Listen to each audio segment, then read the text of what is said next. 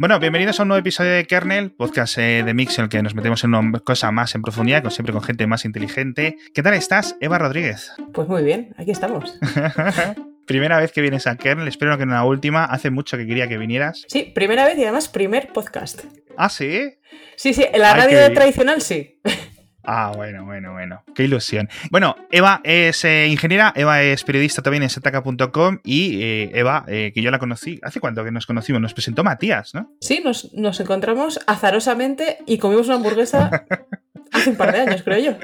Sí, es posible, es posible que hayan pasado, ostras, dos años. Has escrito un artículo muy interesante en Setaca hace unos días sobre automatización con un montón de inteligencia artificial de lo que antes se conocía domótica, ahora yo creo que va cogiendo otros términos y otros, otros aires, para una casa, pero una casa grande con jardín que sus dueños habían estado ellos ideando un montón de cosas en las que mejorar su día a día, tanto dentro del interior de la casa como en el jardín, los terrenos y estas cosas, ¿verdad? Eso es. Eh, estos, estas personas son bastante frikis, dicho con todo el cariño de la palabra.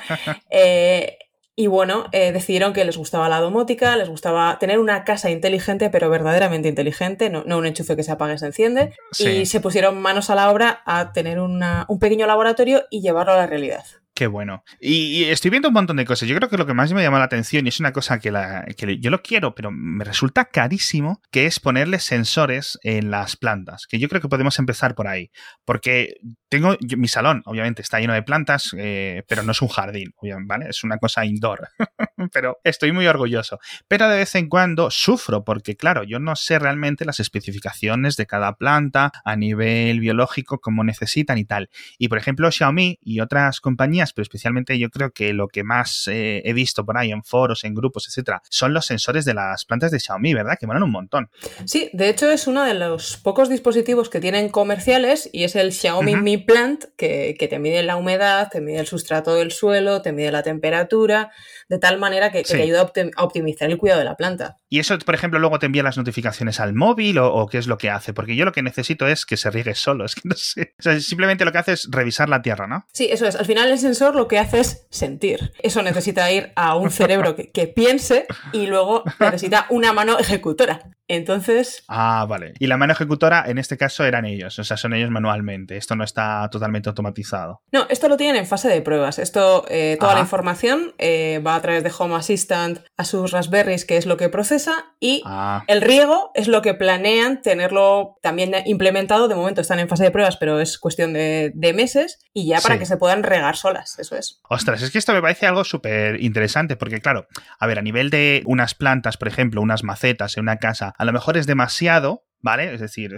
mucha pasta tener un, sensor en cada tiesto, en cada maceto, pero, por ejemplo, para un jardín es, a lo mejor es el tamaño adecuado, porque si lo haces a nivel granja, a nivel masivo, que, lo hemos estado viendo y lo hemos estado implementando. Y hay muchas empresas, por cierto, en España, sobre todo por la zona de, Valencia, Andalucía, Barcelona, Cataluña, que están haciendo mucha innovación con esto. Es decir, recopilan los datos de los sensores por 4G, por 5G y se activan los sistemas de riego. Y esas cosas están muy chulas, están recibiendo mucha inversión porque Tú imagínate que el, agricultor o el dueño de, esos terrenos no tiene que ir a las 4 de la mañana a regar o estar pendiente de cuando cambia el agua de la acequia y todas estas cosas, sino que simplemente, pum, ahora te riegas, ahora no te riegas y eso me parece un avance, pero claro, es, es, mucho dinero y es posible que se acabe implementando primero en estas zonas, ¿no? Pues eso, para chalets, para gente que dice, oye, voy a experimentar un poco, voy a hacerme un poco la vida más fácil, no le tengo que dejar las llaves a nadie para que me entren a regar las plantas en agosto cuando me voy y todo eso, ¿no? Porque yo creo que al menos es mi, mayor lío. Es decir, en diciembre hay que regarlos de una forma, luego en agosto hay que regarlos mucho menos o mucho más, dependiendo de la planta, no sé qué. Un jaleo, de verdad. ¿Qué más cosas tienen? Por ejemplo, en el gasóleo, para la calefacción, se han hecho una cosa ellos rollo MacGyver. Sí, a ver, al final, eh, hablando un poco, retomando lo del Xiaomi Mi Plant, ellos lo tienen también conectado a Internet para que tengan el feedback del tiempo. Entonces, esto lo adapta, ¿no? O sea, no solamente es que sea sentir y se acabó, sino recibir información y procesar. Siguiendo esa estela, nos vamos precisamente a, esa etapa del depósito de gasóleo. Ellos ahí lo que querían es controlar la calefacción, que es una cosa que, comercialmente ya existe. Pero les resultaba muy interesante también saber cómo va eh, la cantidad de gasóleo que, lleva en el interior. Entonces lo que montaron fue una tapa eh, impresa en 3D con un sensor y así sabían la cantidad de gasóleo que les quedaba. Eso lo pueden ver en una pantallita, pero luego también les llega la información a su sistema conectado. ¿Y para qué les sirve?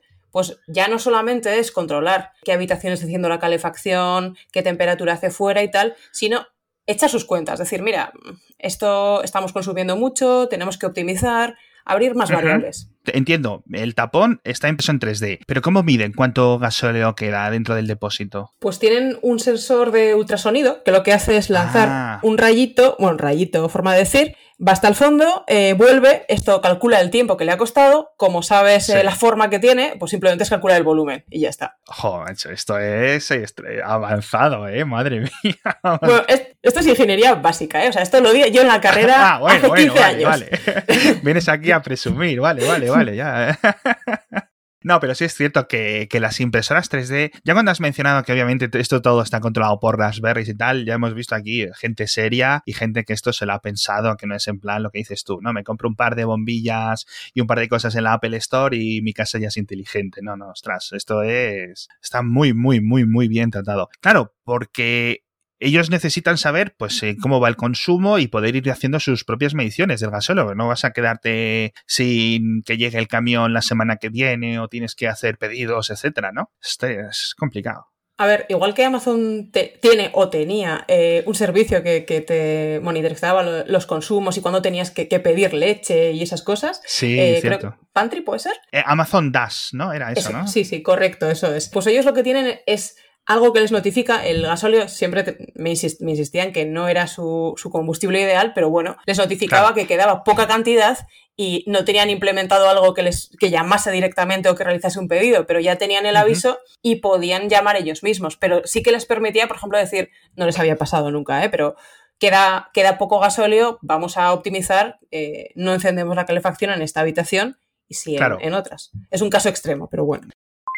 Tenemos cosas muy chulas que contaros, pero rápidamente os voy a contar el patrocinador, que ya sabéis que es la gente de Xiaomi, con los nuevos 11T y 11T Pro que podéis encontrar en mi.com, dos móviles de cine que tienen todo lo que necesitas, obviamente esa pantalla de 120 Hz que siempre os cuento tan golosa, tan interesante, para que disfrutes siempre tus ojos y tenéis carga súper rápida en el 11T y carga ultra rápida de 120 vatios en el 11T Pro. Esto es una absoluta pasada. Ya sabéis que como siempre os lo digo, podéis cargar el 11T Pro de 0 a 100 en solo 17 minutos. Es decir, muchas veces los episodios de Mixio duran más. Esto es una absoluta locura. Echadle un vistazo en mi.com porque la verdad es que creo que merecen la pena. Tanto los 120 vatios como los 120 hercios. Quedaos con ese numerito porque son dos de los teléfonos más redondos de todo 2021 y yo creo que los precios están bastante, bastante bien para todo lo que os dan.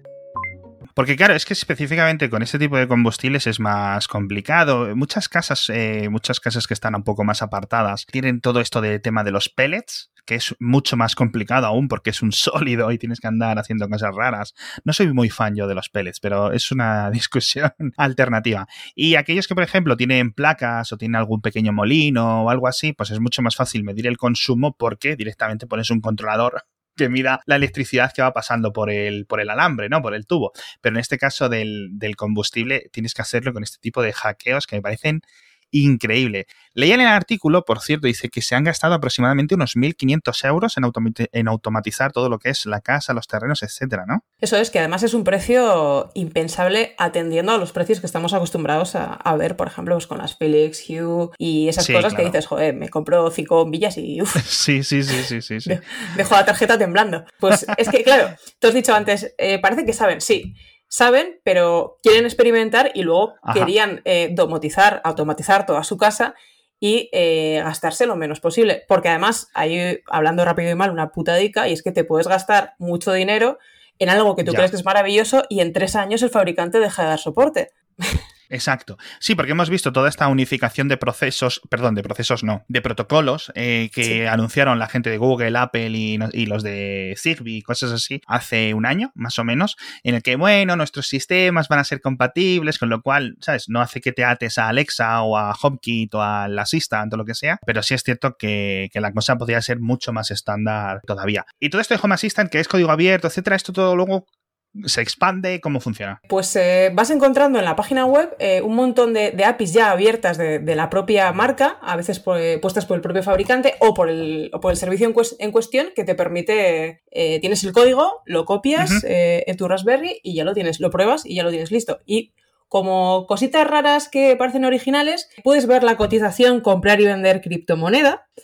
¡Qué bueno! Sí, eh, puedes saber cuándo llega el autobús si vives en Vizcaya porque es el Vizcaibus. Ah, bueno, pero eso yo entiendo que al final se puede hacer para casi todos los municipios, ¿no? Sí, pero te lo dice la casa, o sea, eso eh, solamente había de, de Vizcaibus. Sí, sí, sí, es en plan, no lo coges, no, no, llegas al autobús hoy. No llegas, te cierra la puerta, te cierra la cerradura para que no salgas.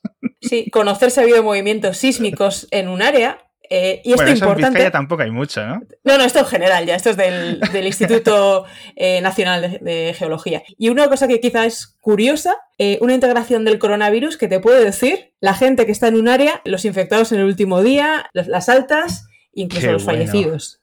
Y, ojo, Domino's Pizza disponible para pedir pizza en Canadá y en Estados Unidos. Con un API. O sea, ¿cómo? ostras, ¿esto? Pues tú esto se, lo montas allí y ya le puedes decir a, GLaDOS, eh, oye, quiero pizza esta noche. Y, ya está, te lo pide. ¿Qué pasa? Veo que también tienen sensores de temperatura. ¿Qué más cosas tenían por la casa? A nivel de, de iluminación, tienen básicamente sensores en cada bombilla ¿vale? Para, ir controlando todo.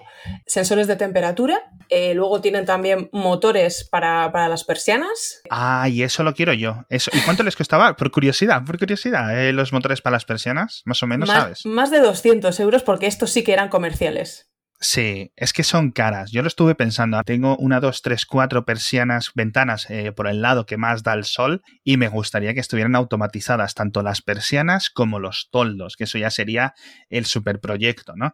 Y estuve mirando precios y me parece que me ponía rapidísimamente en, entre la obra, la mano de obra, porque claro, mis persianas son persianas normales, de estas que tiras la, correa hacia atrás un poco, y cambiarlas a un motor eléctrico, hacer la obra para llevarles la corriente de electricidad, ponerles la cosa, desmontar el rollo, ¿sabes? El carrete interior, ponerles el motorizado, etcétera, como en 1.500, 2.000 euros solo estas cuatro persianas, ¿eh? Sí, sí. Más luego los toldos, que ya dije yo, bueno, los, los muevo a mano. Ellos, de hecho, no tienen todavía todas las persianas puestas y también tienen toldos, ¿eh? pero sí, es lo que más, con diferencia, lo que más les costó. Es que yo creo que esto es realmente una de las partes que mejor hace por la, ¿cómo se dice? Por reducir el gasto y aumentar la eficiencia en una casa, el poder controlar que en cuanto sube el sol rápidamente se bajen las, las persianas para reducir la temperatura interior en verano, ¿no? O se suban rápidamente a primera hora de la mañana para coger la mayor parte de luz en los días, eh, que se controlen o que se comuniquen con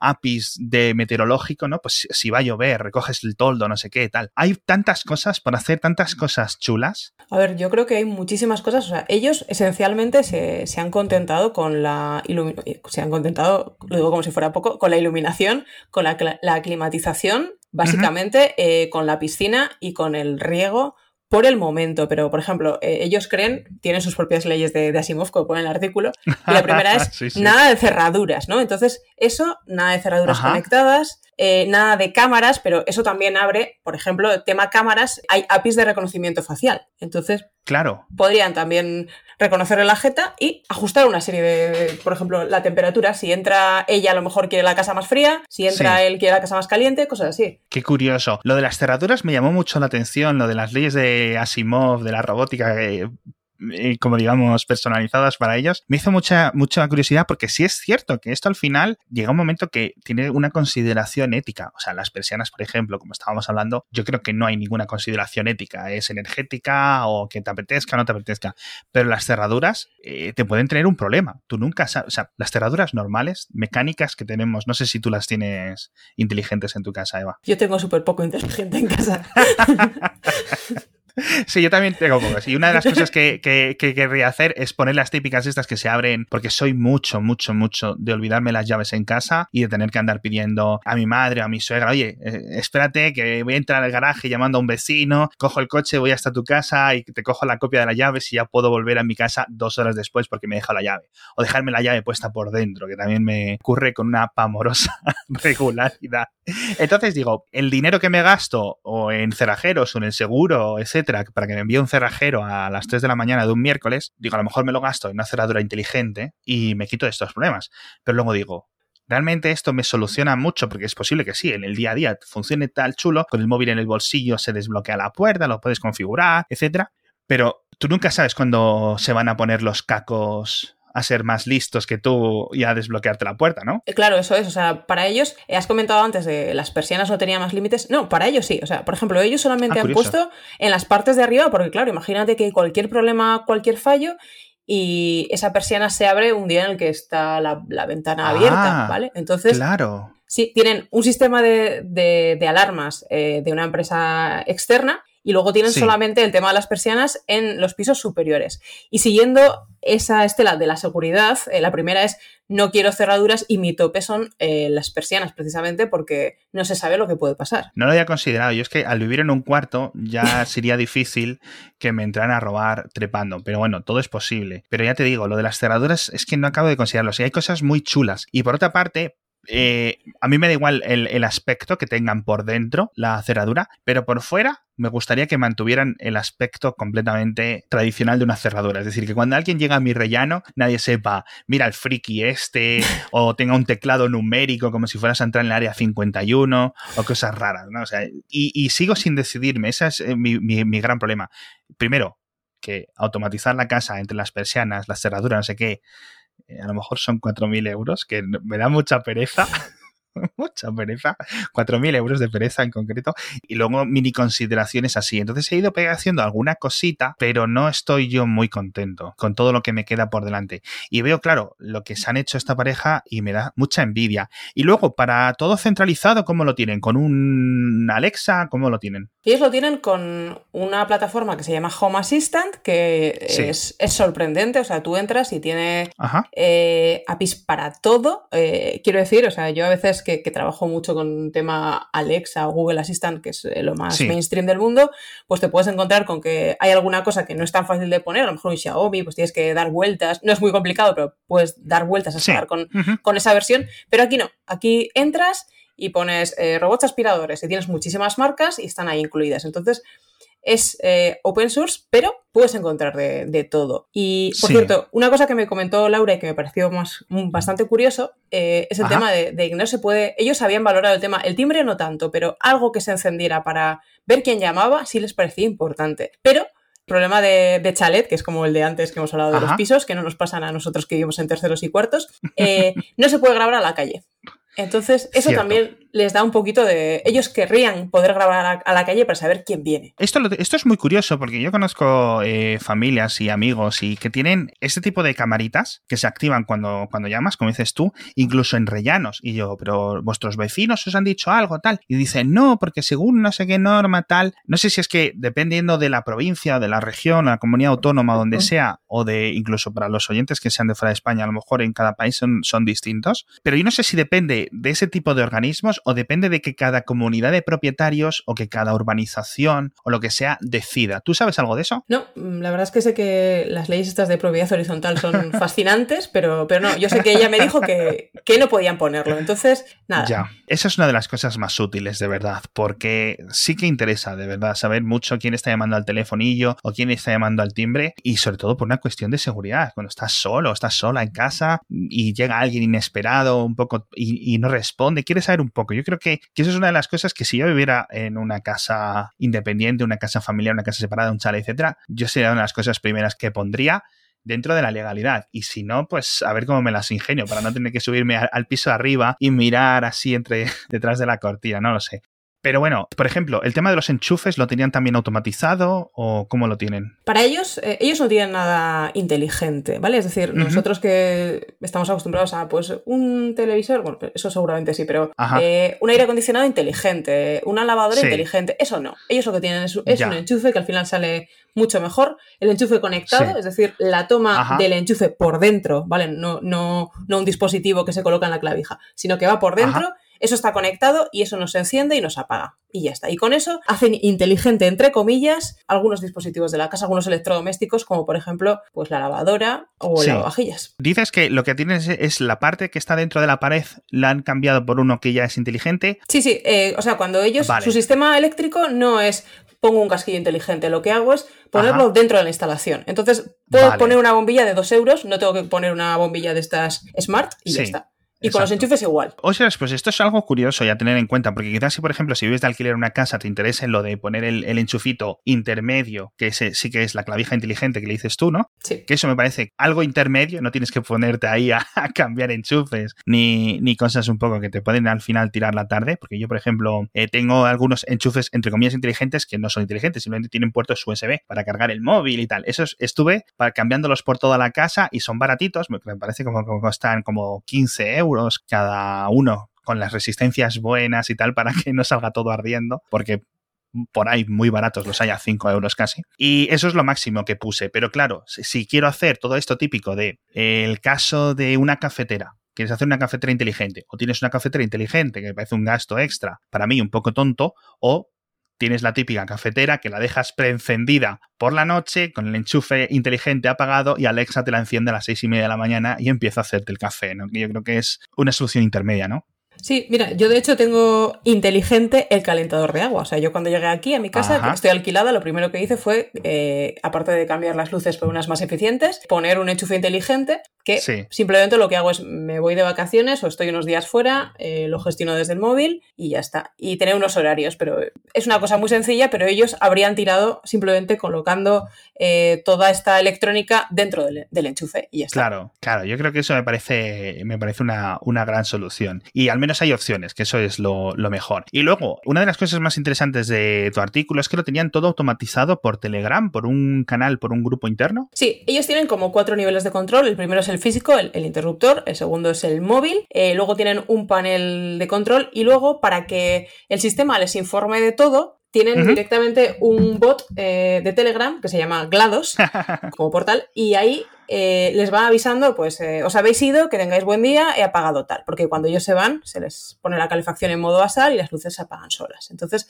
les va avisando. ¿Y el sistema sabe que se han ido, que han entrado en casa, como por el móvil? Sí, ellos lo que lo tienen todo controlado a través del, del wifi. Entonces cuando el móvil entra en esa red del wifi doméstico, ya están en casa. Y cuando sale del radio, ya no están en casa. Ah, o sea, bueno, a ver, le puedes pones el móvil en modo avión y, el, y, tu casa se piensa que te has ido, ¿no?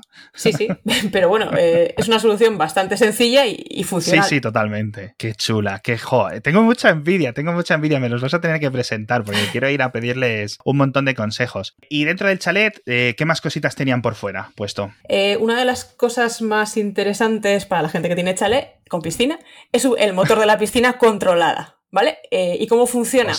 Se puede controlar de manera manual como toda la vida desde el móvil, pero yo creo que lo que es más interesante es que él solo, eh, al estar conectado al, al tiempo eh, le notifica que va a llover o que ha llovido, mejor dicho, y entonces eso entra en acción con más frecuencia, de tal manera que la piscina se limpia. Qué curioso. Esto sí que es primer mundo, ¿eh? De verdad, de verdad. qué guay, qué guay. O sea, tener no solo piscina, sino tener que todo esto automatizado. Yo he leído todo, un montón de temas. Hay un familiar mío que utiliza, sea, que se dedica a, limpieza de piscinas y tal, y tienen unos robots, tanto gigantes como unos más pequeños, modernos, que son capaces de limpiar piscinas eh, olímpicas. No sé si tardan media hora, no sé muy bien lo que tardan, pero se hace. Y hay algunos que son como una especie de rumbas, que es, un híbrido entre una rumba y, un, y una babosa. Y va pegándose, incluso puede trepar por las paredes de la piscina y las va limpiando, ¿sabes? Igual sí. me alegra que me cuentes esto porque he hecho una guía de compra de esto. ¿Ah, sí? sí, sí, sí. Vale, vale. Ahora, ahora mismo me lo pasas porque lo vamos a poner en las notas del episodio porque estas cosas a mí me parece una pasada. Pues la guía la hice un par de años, hace un par de años y creo recordar que están desde los más básicos por unos 600 euros a los tienes conectados también, ¿eh? O sea, los puedes hacer desde el móvil, tienes de Bosch, creo recordar. Qué bueno. Además, esto tiene que molar, tiene que molar porque lo ves moverse ahí como si fuera algo totalmente robótico. Este tipo de cosas me parecen súper chulas.